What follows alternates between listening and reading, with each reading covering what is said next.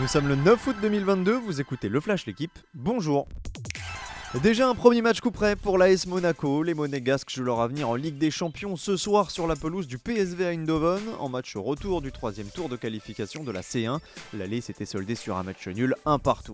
Au-delà de l'enjeu sportif, l'issue de cette rencontre impactera aussi la lutte entre la France et les Pays-Bas pour le cinquième rang au coefficient UEFA, une place déterminante en vue de l'attribution des tickets pour la Ligue des Champions 2024-2025. En parallèle des barrages, Monaco avance sur son mercato et renforce sa défense. Les Monégasques ont bouclé hier l'arrivée de Malang pour un prêt avec une option d'achat de 12 millions d'euros. Et le club de la Principauté pourrait ne pas s'arrêter là. Les Monégasques tentent désormais de séduire Eric Bailly, le joueur de Manchester United.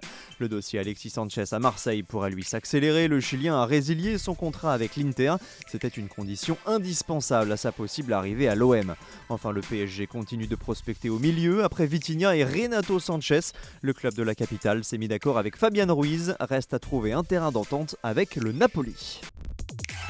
Le Stade Malherbe de Caen rejoint Guingamp en tête de la Ligue 2. Après deux journées, seuls ces deux clubs ont fait le plein de points. Les Canets ont dominé Metz hier soir 1-0. L'unique but de la rencontre est signé Djibril Diani.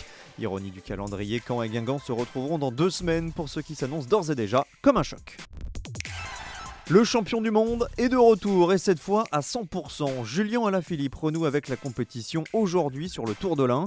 Blessé en avril sur Liège-Bastogne-Liège, le Français avait renoncé au Tour de France en juillet puis avait dû abandonner le Tour de Wallonie en raison du Covid.